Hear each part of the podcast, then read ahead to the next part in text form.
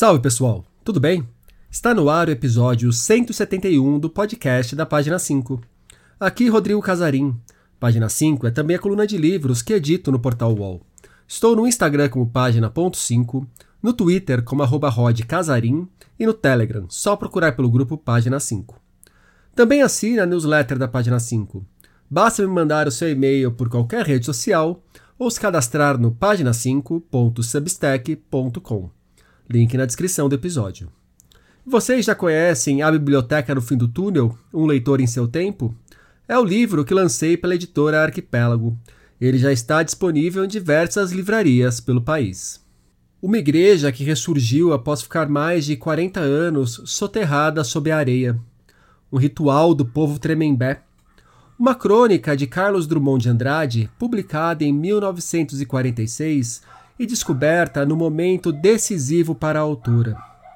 As cidades portuguesas que dividem o mesmo nome.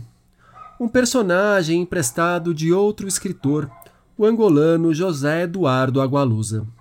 São elementos que ajudaram Socorro Ascioli a encontrar a história que conta em Oração para Desaparecer. Esse é o primeiro romance que Socorro lança desde A Cabeça do Santo, livro de 2014 que aos poucos conquistou uma quantidade enorme de admiradores.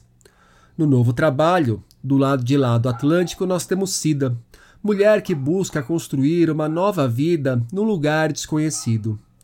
Do lado de cá temos Joana, ainda viva nas amorosas lembranças de Miguel. Oração para Desaparecer é uma história sobre identidade, religiosidade ou misticismo e, claro, Amor. É também uma obra sobre as histórias que nos constituem. Escritora que estudou com Gabriel Garcia Marques, Socorro costuma ser apontada como uma herdeira brasileira do realismo mágico.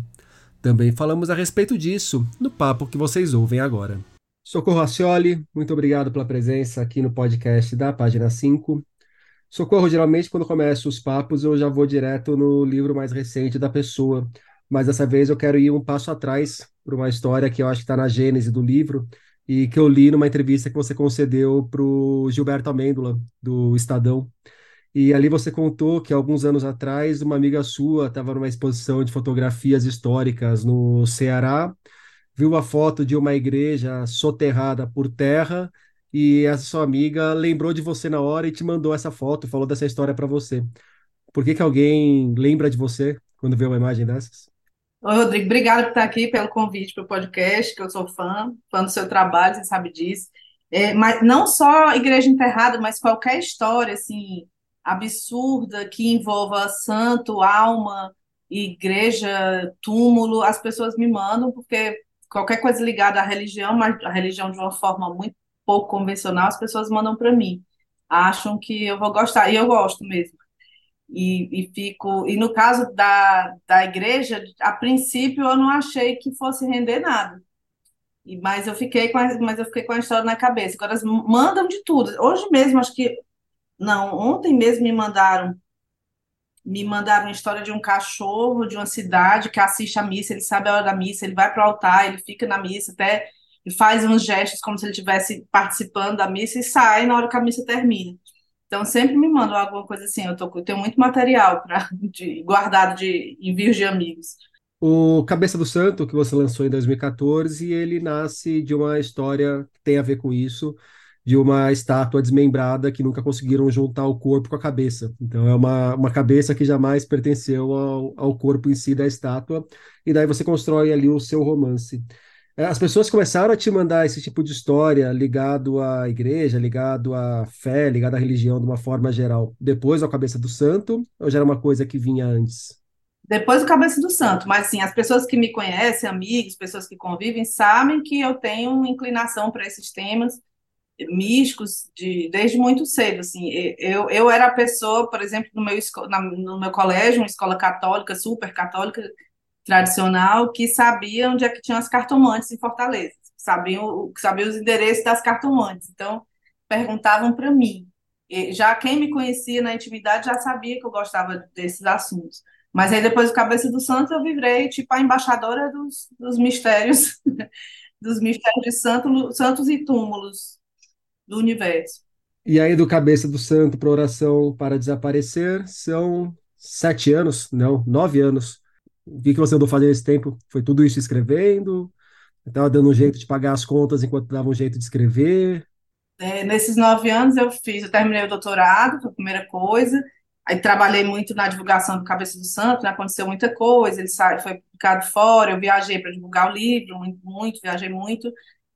Terminei a, o doutorado, como eu já disse, tive uma filha em 2015, minha segunda filha, a Camila, depois, e aí a partir de 16 foi que eu comecei a pensar, foi que eu recebi a foto da igreja, e a partir de 2017 eu comecei a ir para a Almofala todos, praticamente todos os anos, uma vez por ano, até agora, estou indo de novo agora no sábado, e, e, foi esse tempo escrevendo, mas não só escrevendo, né? Dando aula, dando aula da universidade, coordenando curso, fazendo um monte, milhões de outras coisas da, as exigências da vida real, mas a escrita mesmo eu, eu acelerei, me dediquei mais, talvez nos últimos dois anos.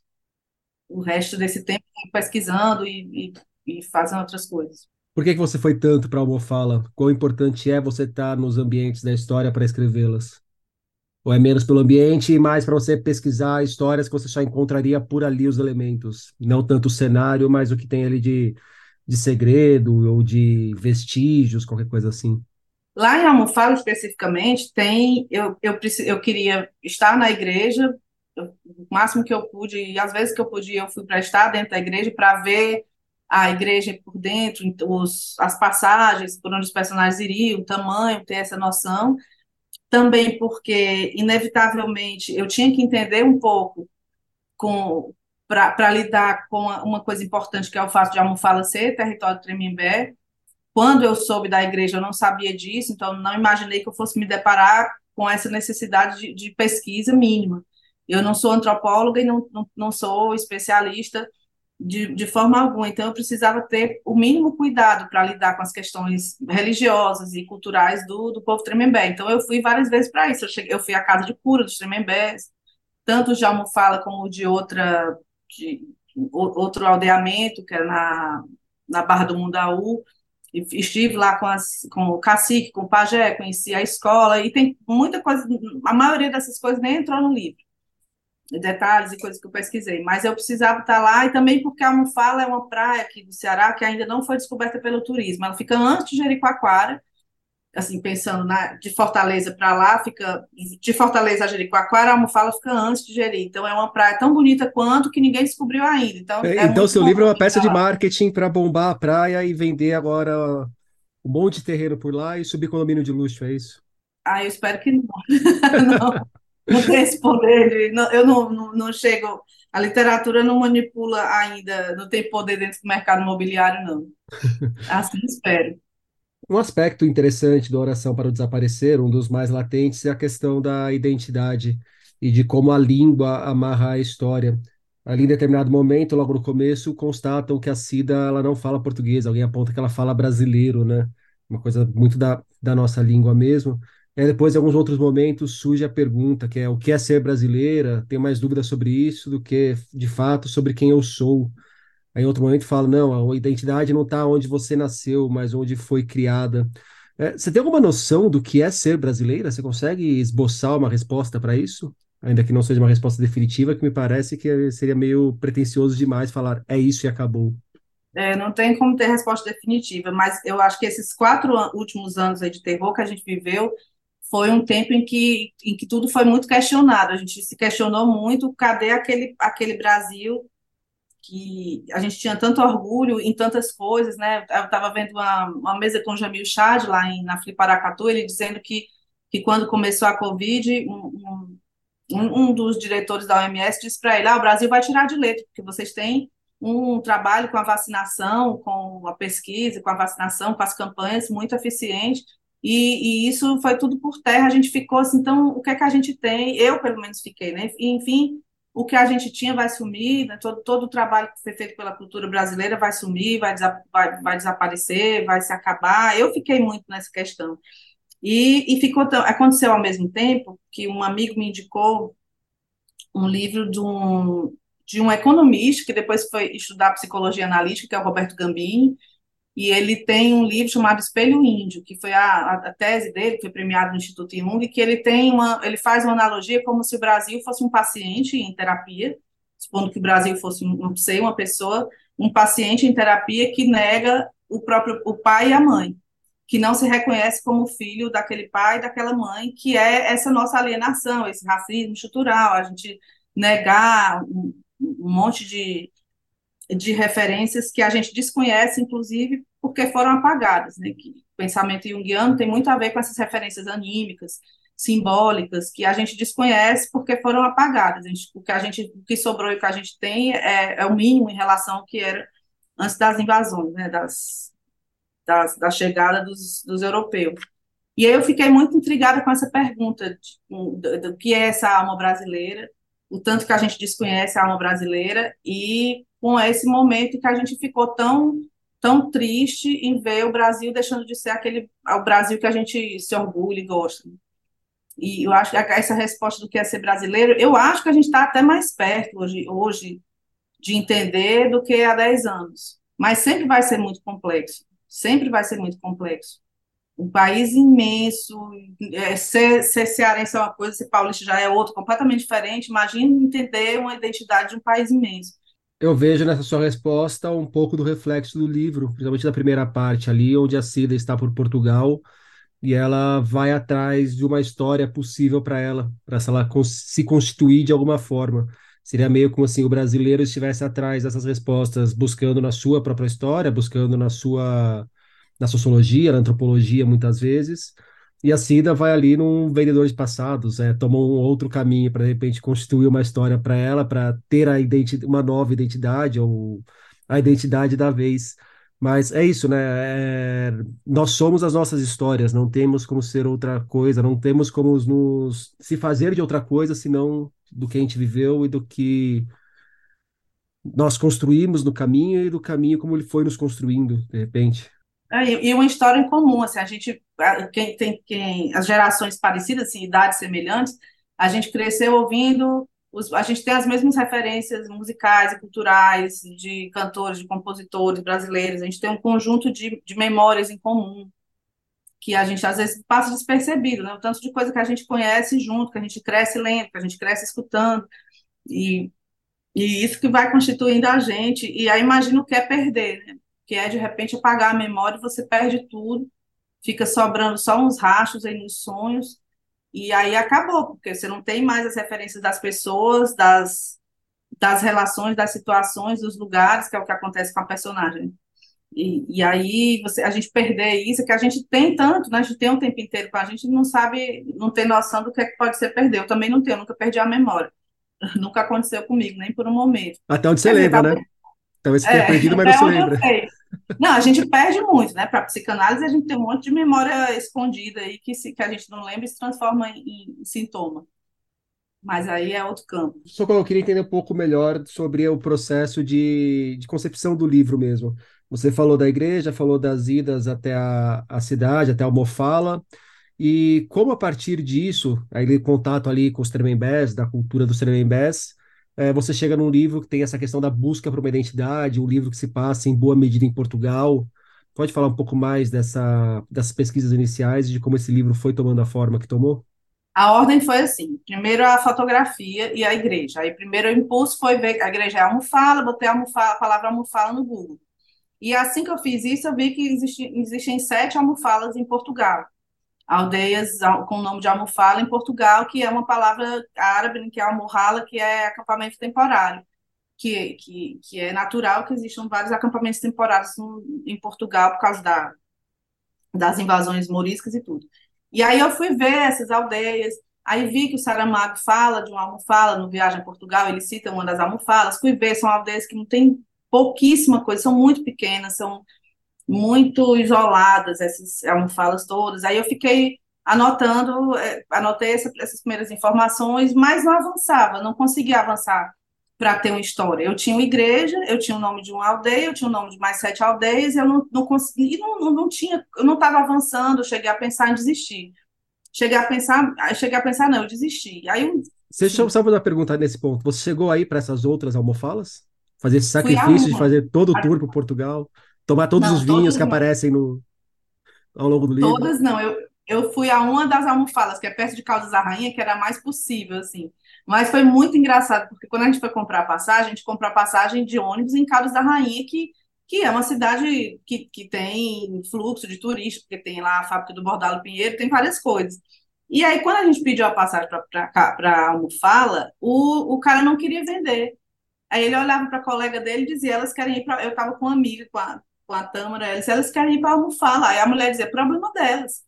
Mas elas querem ir para Almofala. E o lance é porque não tinha ônibus de volta.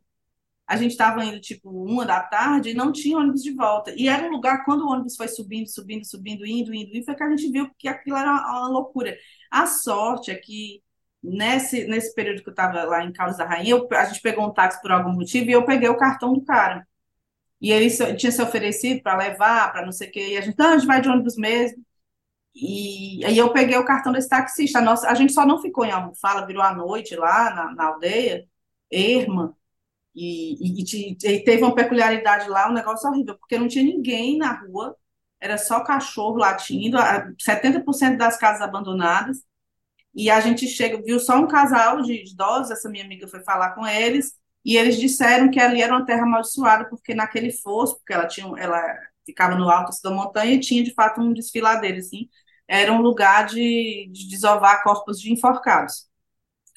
Que, os enforca, que aconteciam enforcamentos, eram jogados corpos dos enforcados e que era uma terra maldita, não sei o quê. Então foi só piorando, ficando pior, ficando pior, ficando pior, e até que enfim a gente conseguiu falar com o taxista, ele foi buscar. Mas eu fui só para uma almofala, foi, foi emoção suficiente já.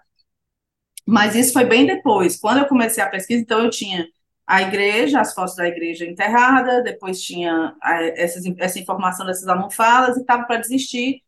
E aí coloquei de novo a igreja, achei um documento do IFAM, que era um documento do restauro, falando o tipo de madeira da igreja, como é que foi restaurado, desenhos, desenhos técnicos, né, as plantas técnicas da igreja. E aí tinha o cara citava assim, estava lá falando, ele disse assim, porque segundo Drummond não sei o que, não sei o que, não sei o que. E eu fui olhar se o Drummond era o nosso Drummond, o Carlos Drummond de Andrade. E era, é uma crônica dele de, de 46, se eu não me engano, 17 de novembro de 46, que, com o título Areia e Vento. Aí ele dizia: Vim, é, Eu peço aos poetas, aos artistas, aos, aos sábios, aos. sei lá o que ele dizia, vejam a, vejam a igreja de Almofala, prestem atenção na igreja de Almofala. Aí ele contava a história, uma história que eu não tinha encontrado em nenhum outro lugar. Ele dizia que, ele contou que essa história inteira, né, que os Tremembés encontraram uma, uma santa, a história que, que dá origem ao livro. Eles, eles, encontraram uma santa, que é muito comum, essas santas encontradas né, por, em rios e, e, na praia, queriam adorar a santa, e a coroa portuguesa, os, os, os padres seculares que estavam lá em Almofala, disseram, não, a gente quer a santa e em troca a gente manda fazer uma igreja aqui, vocês podem dançar o torém, a gente constrói junto essa igreja, vai ser nosso acordo de paz. E assim foi feito, eles, os Tremembés pegavam os búzios do, do, mar e trituravam, misturavam com a cal da igreja, fazer caldo de mariscos. Vieram lá os escravizados da Bahia pelo rio Acaraú para construir, trazer a madeira, fizeram lá o pacto de paz e a igreja, com, com a força, né, com dinheiro português, mão de obra dos tremembés dos escravizados, com material que veio da Bahia, mas o pacto não foi cumprido. Aí isso é o que o Drummond conta na crônica. O pacto não foi cumprido, então os tremembés acreditam que foram os encantados que cobriram a igreja de volta. E uma mulher, quando começou a igreja começou a ficar soterrada, esse padre, Antônio Tomás, que era o bispo do, do Ceará, ele vai lá para tirar a, a labareda, a santa, que era a santa que os tremembés encontraram. E é essa mulher, que o Drummond nomeia como Joana Camelo, que ele diz que é uma prostituta, de Almofala, ela, ela vai defender a santa, vai querer dizer, não, a santa tem que ficar aqui, ela, na briga, joga um tamanco na cabeça do padre Antônio Tomás e corta a cabeça do padre. E aí, nesse, por causa da crônica do Drummond, eu disse, agora eu, agora eu posso fazer alguma coisa, porque agora eu tenho uma personagem. Agora eu tenho Joana Camelo. E aí fui, tentei descobrir lá, perguntei, tentei saber dela, ninguém sabe, ninguém sabe, ninguém sabe. Essa história também é, é século XVIII ainda, não tem referência dela, mas aí agora eu tinha uma história, graças a, a essa crônica, agora eu tinha como, como criar uma história, que é diferente do Cabeça do Santo, que desde o começo eu tinha um personagem. Desde o começo eu sabia, na matéria de jornal já tinha, que um cara tinha morado dentro da cabeça, então já foi mais um caminho para mim mais, mais tranquilo. E a igreja eu fiquei um tempo ainda, acho que uns dois anos. para entender. Aí as coisas foram acontecendo. Por exemplo, eu estava um dia lá, entrevistei um, um seu Júlio, um pescador que, que era criança quando a igreja estava ainda soterrada, e ele me contou, tinha um negócio que a gente colocava as coisas aqui e aparecia em Portugal, e coisa que estava em Portugal aparecia aqui. E que é a, a, a chave também mais importante do livro, né? Que é existir uma espécie de. Eu estou dando spoiler. Não, mas, mas pode dar. É, livro, li, livro, quando está bem feito, quando está bem escrito, não tem problema. Revelar o enredo não acaba com o livro, não. Tem gente que odeia. ah, mas aí é leitor melindrado. Aí eles já é. ouviram que tem spoiler, se quiser, eles pula cinco minutinhos. É, e vai tem, voltando para. Tem, tem leitor que odeia. Mas aí foi um fato atrás do outro, um fato atrás do outro, muitas entrevistas. Esse senhor, o seu, o seu Júlio, me explicou os ventos, a, a, o vento terral, o vento leste, qual foi o vento que cobriu, qual foi o vento que descobriu, e me ensinou muita coisa, me deu muitas, muitas ferramentas importantes. E, e aí, até chegar, aí eu, eu tive a ajuda de um antropólogo, o Ronaldo Queiroz, que pesquisa a religiosidade Tremembé, que ele me ajudou muito. E aí, um dia, eu disse: Olha, eu estou com um negócio na cabeça que é que o seu Júlio me disse, que essa história dos objetos desaparecerem lá, aparecerem aqui, vice-versa, um, leva a santa a santa volta. Ele contou lá umas coisas. E, e, mas aí, se eu fizer isso com a personagem, eu, disse, eu estava pensando da Joana Camelo passar por isso, dela sumir aqui e aparecer lá, mas eu não estou sabendo como é que eu vou fazer isso acontecer, né? E aí ele disse, olha, mas os Tremembés têm uma oração para desaparecer. Aí me mostrou um vídeo, me deu um vídeo que é uma entrevista com os Tremembés explicando que nas, nessas, nesses conflitos que eles viviam lá, que lá tem uma disputa pelo, pelo coqueiral. Tem uma área lá de coqueiral que é, foi que é a área Tremembé toda, mas esse coqueiral foi comprado lá por uma empresa, a do Coco, e tem uma disputa de terra bem antiga e bem difícil, mas antes disso já tinham disputas e, e, esse, e eles rezavam essa oração para desaparecer, que é uma oração de São Jorge interrompida. Eles rezam a oração de São Jorge, até certo ponto, quando eles param que meus inimigos têm olhos não me vejam, aí eles dizem uma frase lá, eu de invulto, desinvulto, e não sei o quê, e aí pra, eles dizem que eles se transmutam, né? Se estiver perto de uma árvore, fica da cor da árvore, se estiver perto de uma pedra, fica da cor da pedra. E existe, de fato, essa oração. E, e aí, então, eu fui pegando todos esses elementos que eu precisava para ir avançando com a história, e depois foi um trabalho de, de montagem, na verdade, com muita coisa, com, com muito elemento de pesquisa, mas não é um livro nem antropológico, nem é um documento, né? Óbvio, tem muita ficção. A base toda, eu respeitei uma base, uma base de organização social e de, né, de, de métodos e de, de modo de viver dos Tremembés, mas é muita, muita ficção, não é de jeito nenhum documento, está bem longe de ter precisão histórica ali. Só que o, o básico eu respeitei. O, essa história do Tremembés, você pega, por exemplo, os encantados ou o próprio, o próprio poder da oração para desaparecer, é, muita gente poderia olhar isso e falar, ó, oh, aqui mais um exemplo do realismo mágico, como as pessoas acreditam no, numa coisa fora do mundo material para explicar alguma coisa, para chegar em algum lugar, para dar uma solução para um livro. E é uma a questão, a questão do realismo mágico eu tenho pensado muito ultimamente, seja pelas notícias alopradas que a gente pega Tipo, durante a pandemia, o cara em Manaus que desenterrou o corpo da avó para dançar a coçada dela, ou uh, o que restou dela no, na praça em Manaus. É, se você colocar isso no livro, vão falar: olha aqui, uh, os absurdos da América Latina, é, só realismo mágico aqui gritando, só na América Latina, um livro assim faz sentido, mas sendo que é a realidade mesmo, não tem nada do, do mágico aí, foi, foi isso que aconteceu.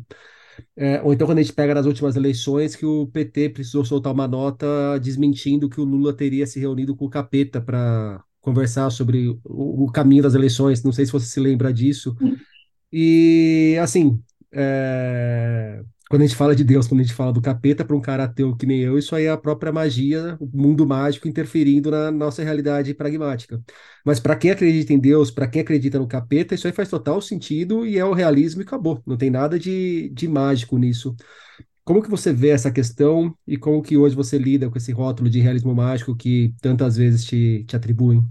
Eu tenho, eu tenho um, um termo que é usado para literatura, para as literaturas africanas, é que é o realismo anímico, que eu acho que ele dá muito mais conta de falar desse tipo de, de texto, por exemplo, que lida com, com a religiosidade do, dos Tremembés ou de qualquer do, dos povos originários aqui no Brasil em geral, que é essa essa concepção, né, criar uma história a partir de uma concepção que não separa homem, natureza e, e espírito, e, e, e, seres que, que não se veem e coisas que não se explicam. Então, esse realismo anímico, eu acho que ele dá mais conta. O realismo mágico tem, o termo mesmo, já tem uma, uma associação direta com o período, com ali com, com o tempo, com o período, com o grupo de escritores.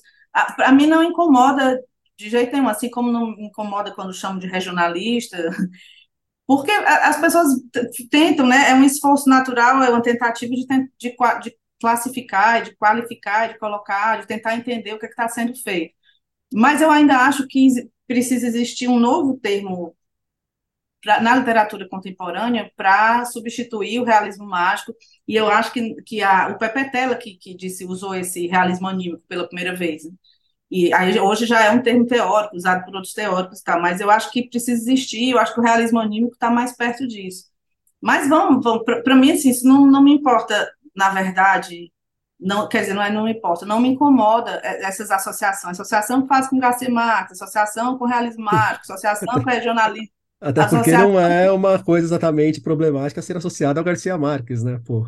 Não, às vezes é, porque às vezes isso é colocado de forma depreciativa, mas não me incomoda porque a, a, a, eu, eu sou uma defensora do, dos direitos do leitor, e, dos meus direitos como leitora, porque eu também leio um monte de coisa que eu não gosto, leio um monte de coisa que eu não, que, assim, entre amigos eu falo que eu não gosto e o que é que eu acho, né, a gente até já teve conversas assim, fora do, dos microfones, e eu defendo absolutamente a, o direito das pessoas de não gostar e de julgar como quiser. Mas se a gente for pensar em termos de teoria, for pensar, sei lá, ter um pensamento assim de, de, reflexivo sobre o que é esse realismo mágico e o que é esse tipo de texto, esse tipo de história no nosso contexto brasileiro, eu acho que, que exige uma reflexão mais aprofundada e talvez um, exige um termo né? Tem, tem pessoas escrevendo, tem coisas acontecendo agora na literatura contemporânea brasileira que talvez em breve mereçam. Na literatura latino-americana, a gente conversa, já conversou também sobre as autoras,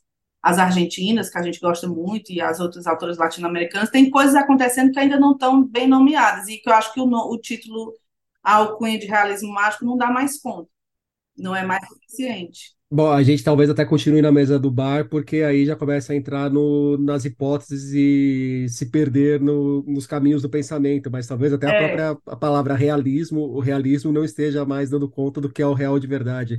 E o realismo na literatura, ele sempre se pro, pretendeu muito organizadinho, e o mundo lá fora tá, tá longe de ser esse realismo organizadinho que a gente encontra na, na literatura realista, muitas vezes, né? É, mas pegando você, então, como leitora, Socorro, aí você está lendo o Água Lusa e, opa, gostei desse personagem, gostei dessa ideia, vou pegar para mim e levar para minha literatura. É a Socorro, leitora, pescando alguma coisa para Socorro, escritora? Por isso que você foi lá pegar emprestado um personagem da Água Lusa? Foi, o, o Vendedor de Passados eu adoro, é o livro dele que eu mais gosto. E aí eu chegou um momento, um impasse, como é que eu ia montar o livro, né? Depois que eu estava com a história, pensei a história, como é que eu vou montar, para quem que ela vai contar, como é que ela vai contar o que aconteceu, ela precisa falar com alguém, será que ela vai falar com o comissário de polícia, ela vai falar com o funcionário da embaixada, ela vai falar com o médico, ela vai falar com o psiquiatra, vai falar com o psicólogo, com quem que ela vai contar? E aí eu lembrei, porque eu peguei o Vendedor de Passados para reler, e eu disse, é perfeito se ela fosse falar com o Félix Ventura. Eu pedi para a Luz, eu disse, tu me dá o o Félix, porque nem é emprestado, ele tinha que me dar mesmo, né? Vai ficar para o livro a vida inteira. E aí ele, ele, ele me deu, o Félix Ventura, e ele foi uma das primeiras pessoas que leu o livro, porque ele precisava provar o que eu ia fazer com o personagem dele. E foi uma, uma solução, talvez até preguiçosa, porque eu tinha tentado várias possibilidades que não estavam dando certo e apareceu o Félix já prontinho, já estava, o, o já tinha feito o cara todo, estava todo resolvido, ótimo, o cara lida com documento falso, cria uma vida para pessoa, perfeito, não tinha encontrado dentro da minha cabeça nenhuma saída melhor que essa, então, então peguei. E o Agaluz aprovou logo de cara a sua versão do personagem ou ele pediu reparos? Não, pediu nenhum reparo, ele leu, inclusive, praticamente na minha frente, porque ele, ele tava, veio para Fortaleza, foi para São Luís, ele terminou de ler na minha frente, lá em casa, E ele, ele, de jeito nenhum, ele disse que acha que o personagem ficou melhor, mais rico, não sei o quê, mas não ficou não, porque é muito pouco até que ele fala, né, que ele participa. Mas ele não, não pediu nada, de jeito nenhum, não fez nenhuma crítica, não pediu nada.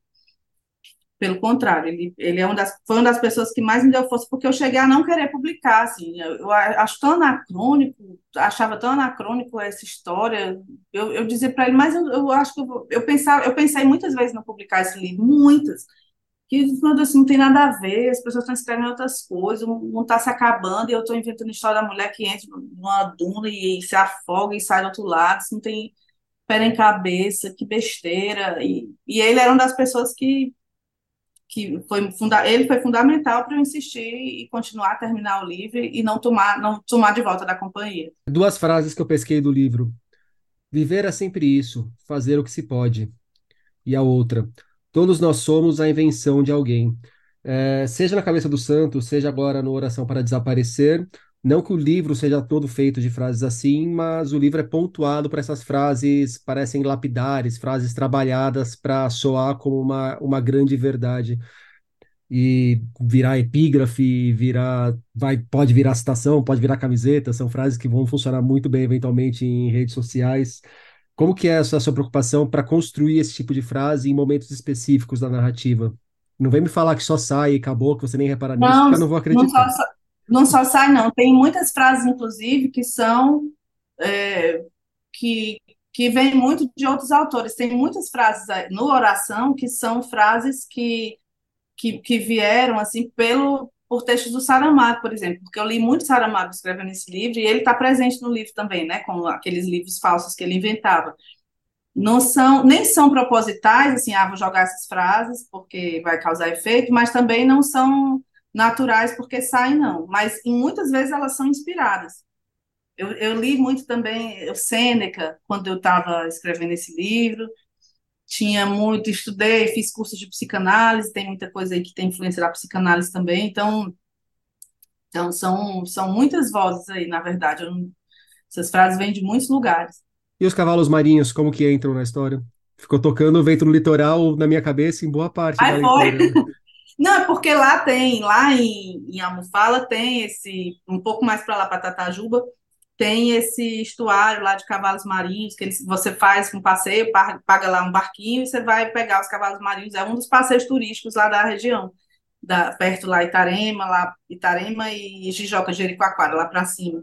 E em, Portugal também é a maior reserva de cavalos marinhos do mundo é na, no sul de Portugal. A maior população de cavalo marinho do mundo é lá, é no, no sul. Rio Formosa, o nome do lugar, da, da, da praia lá, do estuário. E tem. E aí tem um negócio que eles estão matando cavalo marinho para fazer tipo um Viagra.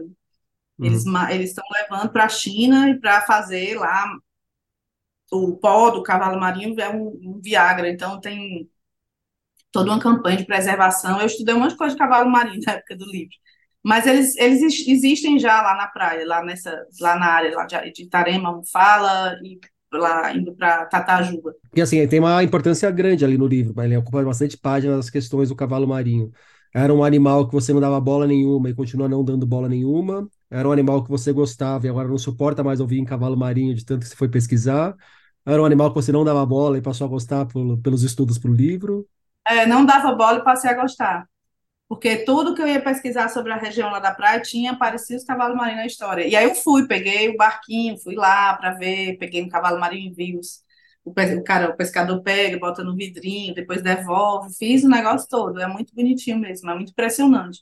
Socorro, para a gente fechar o nosso papo, queria que você me indicasse um livro. Vixe, Maria, eu vou indicar que é um literário, porque eu tô. Eu com... não quero, eu não quero nada, eu quero a sua indicação mais sincera, a primeira que vem na cabeça. Ah, mas o dicionário é sacanagem, você vai indicar o Roais. Não, é o dicionário analógico, foi um dos livros que eu mais usei para escrever esse livro, foi o dicionário analógico, que é o livro que tem um prefácio do Chico Buarque, ele está autografado pelo Chico Buarque, inclusive, e ele me disse que foi a única pessoa que pediu autógrafo, porque ele escreveu um prefácio desse dicionário, essa edição nova, porque é o livro que ele usa, usa muito, e ele tem um toque de ter várias edições, né? E esse dicionário analógico, ele é uma das coisas, dos livros mais literários que existem no, no mundo dos livros, né, que ele organiza as palavras por grupo. Então, eu pesquisei muito palavras relacionadas à praia, palavras relacionadas a, a essa forma de, de perceber adivinhação e futurologia e memória. Eu devo esse livro, Oração para Desaparecer, eu devo ao dicionário analógico aqui do Francisco Ferreira Azevedo, com o prefácio do Chico Buarque. Essa é a minha indicação, principalmente para quem quer escrever, né? Que a gente está com muita gente escrevendo e fazendo curso, acho que é indispensável esse livro e eu devo muito a ele. Socorro Acioli, muito obrigado pelo papo. Obrigada, Casarinho. Até a próxima. Oração para Desaparecer, de Socorro Acioli, chega aos leitores pela Companhia das Letras. Por hoje é isso aí, pessoal. Indique o podcast para os amigos e inimigos. Um abraço, um beijo, um aperto de mão e até daqui duas semanas.